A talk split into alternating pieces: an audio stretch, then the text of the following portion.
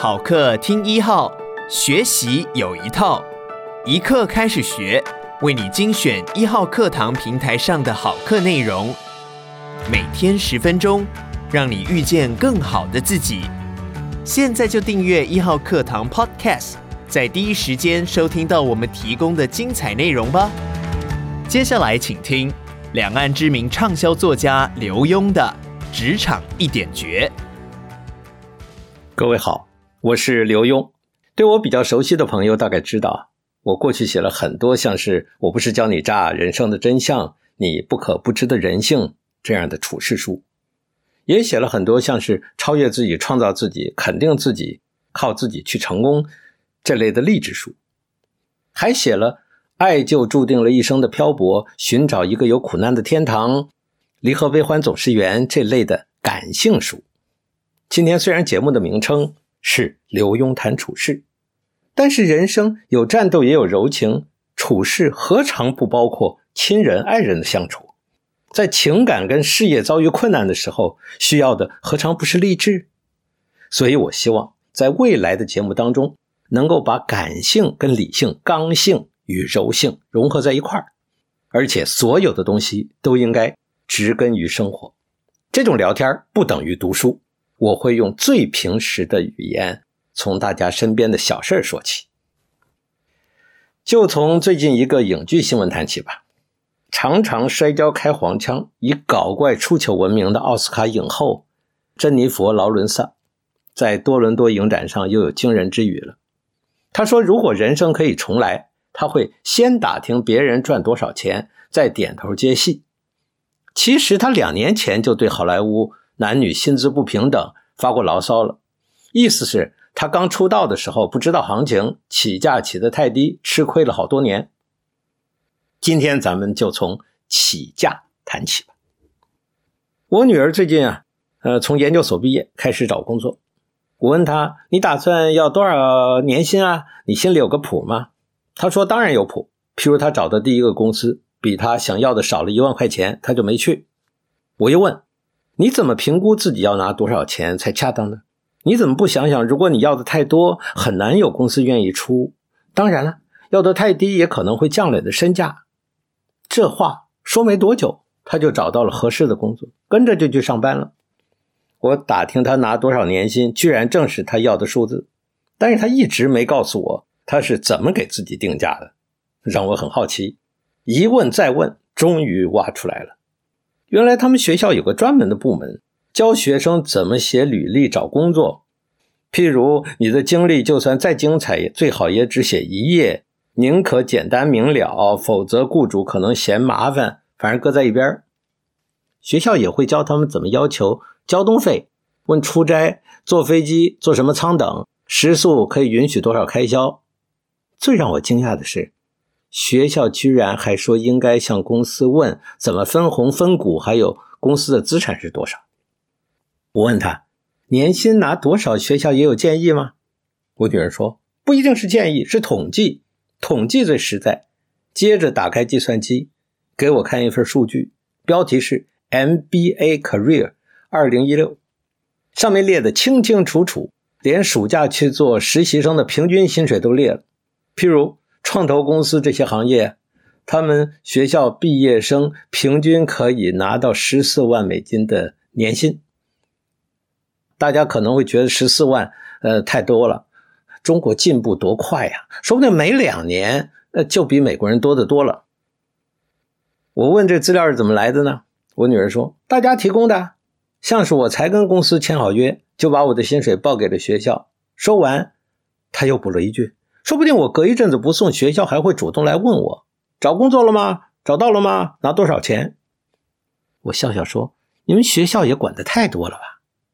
我女儿居然对我一瞪眼：“这是应该的。如果大家不把消息给学校，以后的毕业生怎么为自己定位？大家都是刚从研究所毕业，找第一份工作，怎么知道要多少钱？要多了找不到工作，要少了更糟糕。”我问他为什么要少了更糟糕？我女儿说：“因为会坏了行情啊。”举个例子，别人都拿十二万年薪，如果跑出一个六万就接了，现在信息这么发达，传出去，那些大老板会不会想行情下跌了？所以每个毕业生为自己定位都有很大的影响。我还是很好奇，追着问：那你到底是怎么跟公司谈薪水的呢？女儿终于说了，原来他只是把学校给的那份去年毕业生就业薪资的统计报表拿给老板看，别的什么都没说，就拿到了平均数。多棒啊！多客观，也多有说服力啊！老板看看别人给那么多钱，就不用小鼻子小眼的猜来猜去了。也可以说，学校用客观的统计数字为毕业生的薪水做了定位。今天我要谈的就是为自己定位。我们会骂人，你也不撒泡尿照照镜子，意思是你算老几，自己要清楚。今天无论我们谈处事、谈教育、谈亲子，都要先为自己定位。如果你连自己都不了解，不知道自己有几斤几两，应该站在什么位置，就很难恰如其分的说话，恰如其分的做事，恰如其分的为自己定价、要求薪水。问题是，学校都会帮助毕业生定位吗？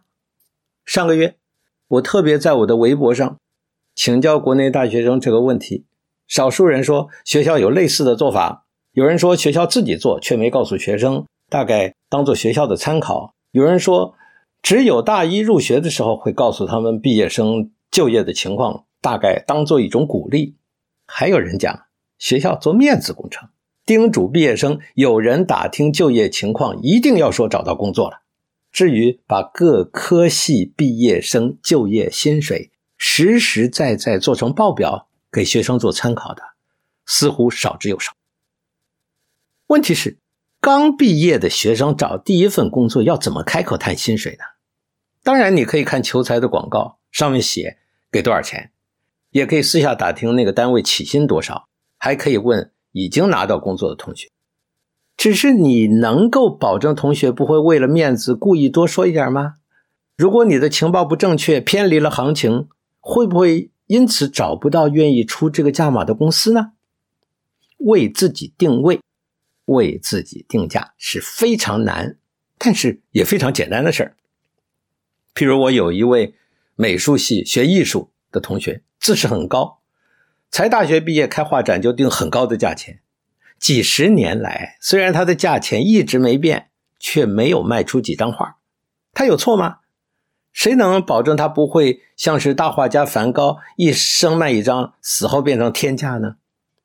艺术无价，本来艺术家就可以为自己大胆的定位，人生也无价啊。如果你自视甚高，非多少薪水绝不屈就，又有错吗？没错，但是也可能正因为你起步不好，误你一生。有人卖燕窝鲍鱼，有人卖牛肉面。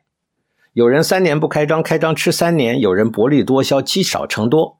无论你出售智慧财产、开店，或者是谋职，为自己定位，都像为人生谋划经营的策略。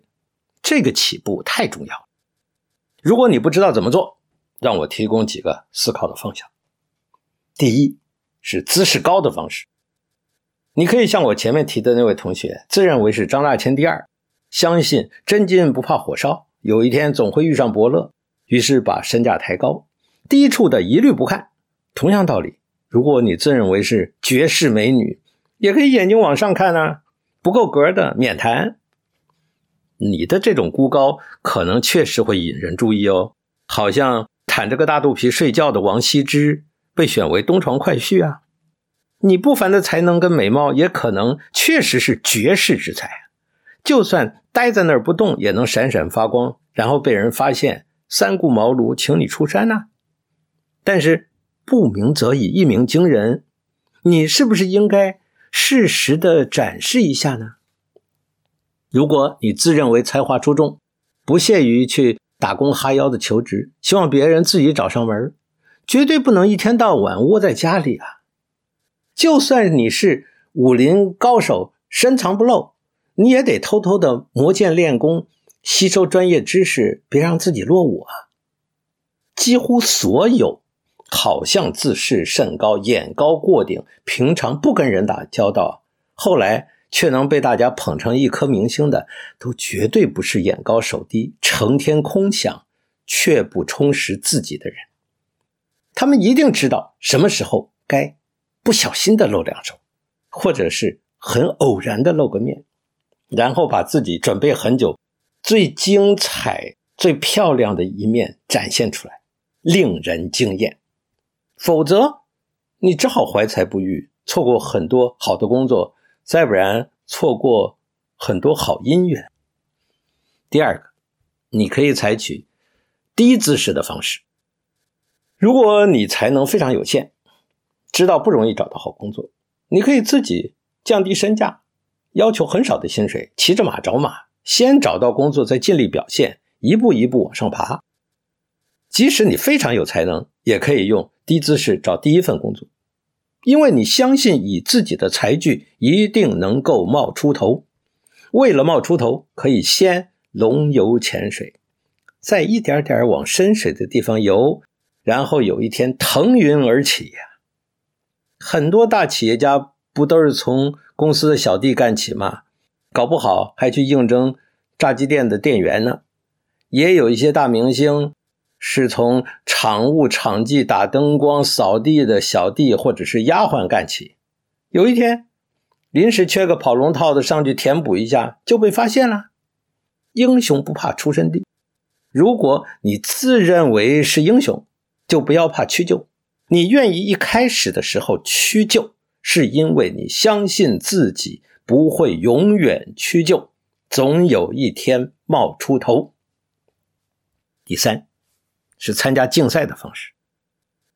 有人说，中国除了罗盘、火药、造纸、印刷术，还有第五大发明，就是科举制度。因为科举公平，可以十年寒窗无人问，一举成名天下知。越是讲人情、钻后门、送红包，有很多不公平的社会，公平的考试制度越有价值。是啊。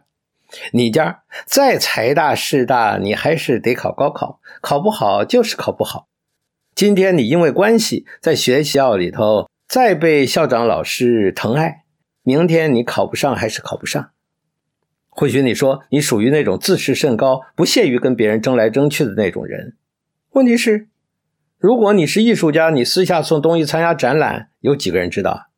你是作家，用笔名发表作品，有谁认得出来？而且你还是个无名小卒，你有什么包袱呢？你也可以参加各种专业证照的考试啊！我就见过一个高中都没毕业的，考取一堆证照，证照拿出来，大家都服气了。尤其在今天这个网络世界，你不必跟人对着干，透过网络就可能展现你的大才。第四点，可以从学生做起。我以前在电视公司做事。新闻部招人，其中有一项是播报新闻。那时候啊，计算机还不普及，更没有什么字幕机，新闻稿全是记者们啊用手龙飞凤舞写。考试时间有限，应试的人拿到稿子就得上去播。当然，有些人会不认得那些龙飞凤舞的字儿啊，报得坑坑巴巴，表现得很差。我当时打抱不平地说。为什么不早早的把稿子交给他们练习再上场？你猜新闻部的主管说什么？他说：“我们是用人的地方，不是训练人的地方。要训练，自己在学校早该训练好了。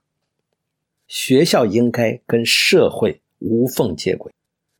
你在学校里就该努力的训练自己，不能想着进入社会再学习。最好的方法是你可以利用暑假实习，早早的出去找工作。”没钱也成，最重要的就是学，只要你能够学到真本事，就值得。实习也是谋职的一种方法。在美国，几乎大家都知道，如果你大三升大四的暑假在哪个单位实习表现的好，毕业之后很容易就会被那里吸收。所以，只要有机会，除非你很需要赚钱，我建议你宁可找没什么薪水。却有未来发展的地方实习，也别去钱拿得多却学不到东西、看不到未来的地方。出去实习，还有个很大的好处是不落伍。让我举个例子，我是台师大美术系毕业的，那是台湾最顶级的美术学府。早年几乎台湾美术的走向，只要看看我们美术系画展的作品就知道了。但是近十几年来，我很惊讶地发现，离台师大不远，一个只有高中程度的美工科、美术工艺科，十七八岁的小朋友做出的东西啊，常常不比师大的高材生差。进入社会，无论在广告、室内设计等各方面，常常都有非常出色的表现。妙的是，那所学校大概为了省钱，聘了很多都是兼差的老师，常常匆匆忙忙的从工作岗位赶去学校教两个小时课，又赶回广告公司、建设公司上班。但是也就因此啊，他们把工作单位最新最现代的观念跟技术带给了学生。相对的，大学里往往是高材生留校当助教、升讲师、升副教授、升教授。他们如果关着门不常常出去看看，在今天这个时代，很快就落伍了。落伍老师教出的学生怎么能够不落伍？最后我要说，无论你爱不爱跟人争，无论你自视高不高，无论你是外向还是保守，也无论你现在是得意还是失意，最重要的是，你总要问问自己有没有努力学习新的东西、新的观念。千万不能妄自尊大、眼高手低、自以为是的在家做梦。我也建议国内的高等学府先去了解前一年毕业生就业的情况，大家多快找到工作，透过什么方式，从事哪一类工作，薪水多少，福利如何，客观的整理出来，供给啊应届毕业生做参考。简简单单一份数据，对每个社会新鲜人为自己定位，将会有多大的帮助啊！今天先讲到这儿，谢谢各位收听，咱们边走边聊。鼓励你现在就下载一号课堂 APP，购买刘墉的《职场一点绝》，收听完整课程吧。也鼓励你把一号课堂 Podcast。分享给你的亲朋好友，每天十分钟，遇见更好的自己。一号课堂。